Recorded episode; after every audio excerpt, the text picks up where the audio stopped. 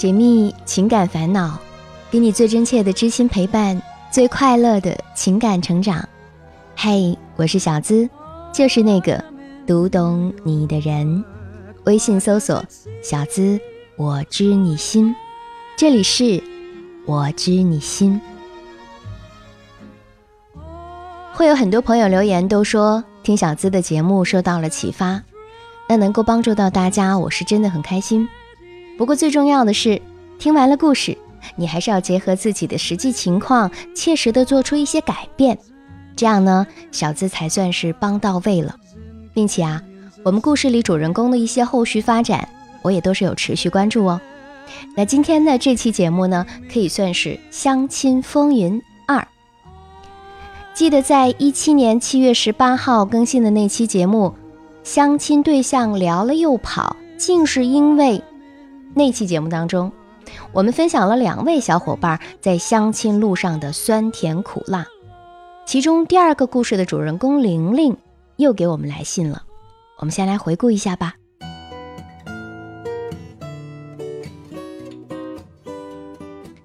玲玲从小就是一个大大咧咧的女孩，生活圈中少有男生出现，还没开始恋爱就已经过了早恋的年纪。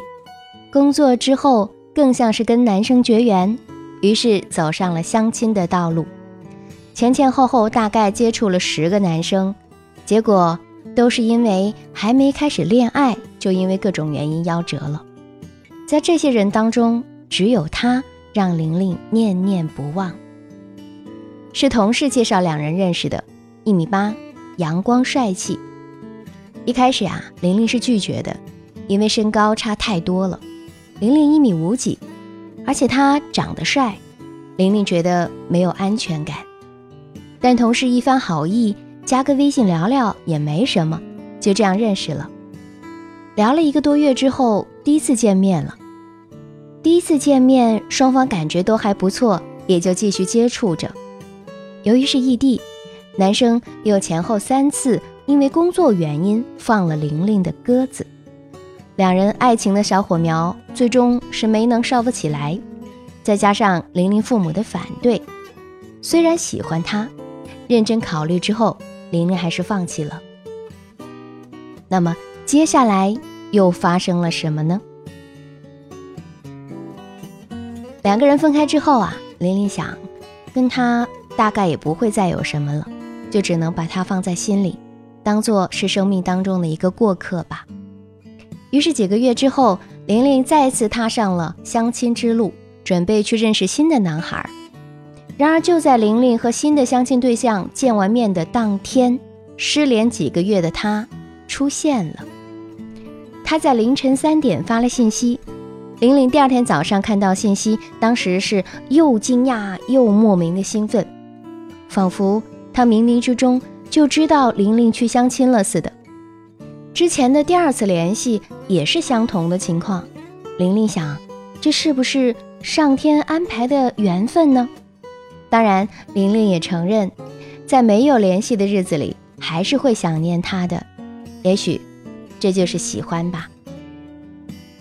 男生主动向玲玲坦白了失联这几个月发生的事儿，他和另外一个之前认识的女孩有短暂的接触，不过并没有发生实质的关系。这也是他觉得自己可以重新回来联系玲玲的底气。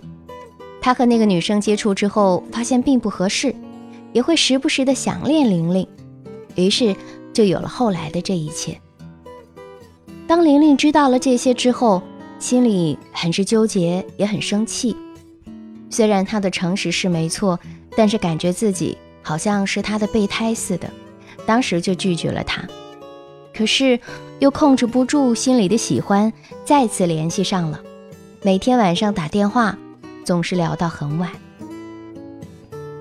他在来信的最后问道：“小资姐，你说我俩这么远距离的电话接触，能有好的结果吗？他现在在广西，我还是在成都。我今年马上就二十四了，我就想找个喜欢的人，简简单单、顺顺利利的走入结婚生子。”不想去浪费时间和精力。我俩现在的状态就是朋友之上，恋人未满。可能我从来没有谈过恋爱的，在感情这方面情商特低，所以好的时候他讲我，他给我示爱表达的时候，我却没有太大的反应。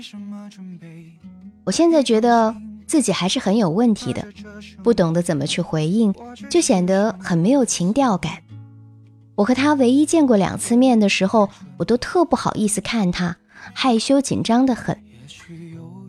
小资姐，距离会不会是我俩发展最大的障碍呢？可他不认为距离是最大的问题，你能教教我吗？这不是情书啊，我从来没有这么担心。可是啊，我愿意这样下去。我不想让自己变成一个矫情的傻子，可是啊，我已经湿了。想着有一天我们终究会面对分离，想着有一天我们会听别人的故事。收获自己的感悟，这里是我知你心。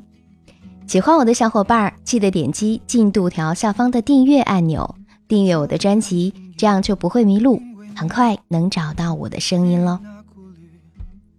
玲玲今年二十四岁，正是女生的黄金择偶期。之前没有谈过恋爱，以至于和心仪的对象见了面，既不敢看他，也不懂得怎么去回应。那此刻我们最需要的是什么呢？就是花一些时间和精力去实践，尽可能的在恋爱当中去提炼经验，多学习相处技巧，多总结。通过不断的总结和感受，你才知道谁才是那个适合我们的人。你想通过谈一次恋爱就定了自己的终身吗？说实话，这个风险太大。多谈恋爱。不一定能够完全避免伴侣未来家庭当中隐藏的问题，但是多谈恋爱，有自身的经验做加持，面对敏感的第六感来袭的时候，才能拎得清，不会东想西想，出现不必要的争吵，导致感情恶化，幸福的几率才会增大。这位身高一米八、阳光帅气的相亲帅哥适不适合你呢？既然你喜欢他。那不管是异地恋还是第二次来找你，诚意是否足够，我都建议你啊，先去尝试。识人是需要有一个过程的，体验过了，你才会心中有数。其实我们也不要太看重距离了，异地恋也是一种恋爱的方式，区别在于分居异地，恋人们的生活方式有了变化。我们不应该因为他的与众不同而先入为主，就扣上了异地必分的帽子。而且很多异地恋人幸福的都一样啊，不幸的各有各的不同。但是如果你深入分析身边发生的这些事儿，我们不难发现，两个人最终能否走到一起，起关键性作用的还是在于两个人的性格是否合适，和异地恋的关系并不大。就有研究显示哦，异地恋的分手率和非异地恋的分手率为百分之二十七和百分之三十，并没有显著的差异，甚至异地恋的分手率还要略低一些。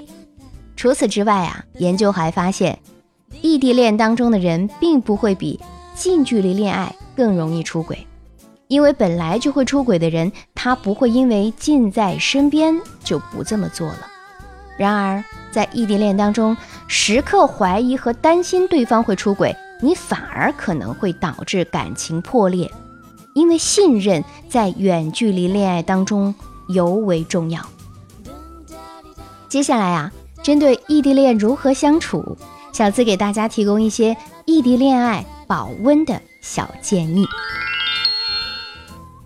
秘诀一：多沟通。有情绪，及时同步，并且一起认真的规划管理未来。在异地恋中，当你们两个人每天的交流只有早安、晚安的时候，也就说明啊，你们的感情在慢慢的走下坡路了。那这个时候需要怎么做呢？这个时候你需要的就是分享你生活当中的趣事儿给他，比如一张好笑的照片，比如你平时经历的一些有趣的事儿，这些都是很好的谈资，而不至于让话题陷入简单的早安、晚安。除了打电话。微信、QQ 视频这种同步交流之外，微信它主要承担异步交流的工作，所以不要觉得跟对方说话的时候他没有秒回就不开心，可以习惯的把自己的一些情绪传递给对方，要勇于说出自己的感受，也要让对方说出来。比如说，工作获得成就时的兴奋，参加了一个有意义活动时的开心。遇到不如意事情时候的低落，这样做呢，一方面可以及时的传递自己的感受，也避免出现本来想说点什么结果忘了的情况；另一方面，还可以让对方更加贴近你的生活。另外，你们彼此都应该告诉对方，到底想从对方身上获得什么呢？特别是当你们对彼此的期待已经关系到两个人的未来。也就是说，当你们都认真的想要一份共同未来生活的时候，这种交流是尤为重要的。研究也表明哦，两个人共同的去设想未来的生活，大到以后要在哪里生活，小到以后要怎样分担家里的家务，会给关系带来更多的正向情感和希望的感觉。同时，你需要不断的向对方和自己传达，嗯，我很重视这段感情。我们之间的距离也是暂时的，为了穿过时间和空间再次拥抱的那一天，我会努力的。此外啊，如果你们之间异地的时间长度是确定的，也是需要清清楚楚的告诉对方，并且有明确的结束异地的时间节点，这就关系到了你们之间的承诺感。而很多异地恋之所以没有办法继续，也是和关系当中的不确定性没有设定相关的原则密不可分。那共同设定的原则里就可以包括双方同意不能和其他的人约会啊，每天都交流啊，至少两三个月必须要见一面等等。秘诀二：偶尔给他惊喜，千里寄相思。可以时不时的给他准备一些东西寄过去，来表达你的思念。比如说，一本有意义的书、手写信、自己做的手工艺品、巧克力、音乐 CD、视频留言、糖果，或者一束花、明信片、度假用的东西、装在瓶子里的留言、你的照片、雕刻的玫瑰、心灵的钥匙，或者是自己创作的个性化诗文等等。越是个性化和富有想象力，你的他就会对你的体贴印象越深刻。秘诀之三呢，我们可以在不同的空间两地同时过。我曾经就经历过两年的异地恋，那段时间我们的话题是通过一部又一部的电视剧串联起来的。记得每天晚上八点会更新一集电视剧。那我们就会各自看完之后再煲电话粥聊一聊电视剧情，所以即便是异地呀，也是可以约会的。比如说某个大片上映的时候，约定同一时段去各自城市的影院看这部电影，在散场之后呢，就可以打电话交流。异地恋的时候，因为双方生活的不同步，没有朋友会导致没有话题，那这个时候啊，我们就需要主动的去创造。就比如刚刚有说到的异地约会，以及共同去做一些事儿，我们一起学一项技能，比如瑜伽、英语，然后分享彼此新的体验；一起追一部电视剧，每次更新的时候煲电话粥讨论剧情和你们各自喜欢以及讨厌的人物；一起玩同一款游戏。如果你的另一半本来就喜欢玩游戏，那这个行为呢是可以极大的增强双方的亲密感。一句话概括吧，愿与你分享我所见到的所有阳光。最后，愿距离和时光都能不负深情，愿所有身处异地的情侣们都能修成正果。也祝愿玲玲。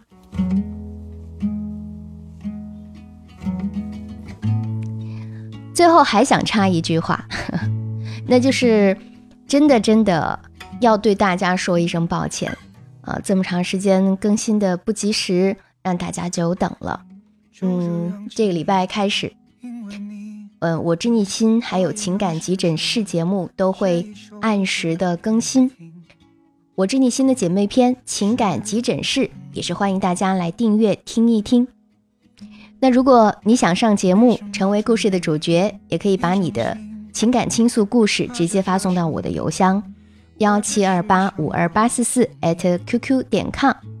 想要节目背景音乐，查看本期文稿以及收听我的更多节目，真的每天有更新哦，都可以关注小资的微信公众号，搜索“小资我知你心”，是姿态万千的“资”。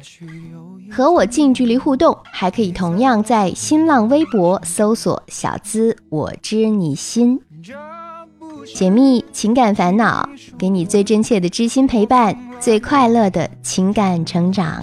我是小资，就是那个读懂你的人。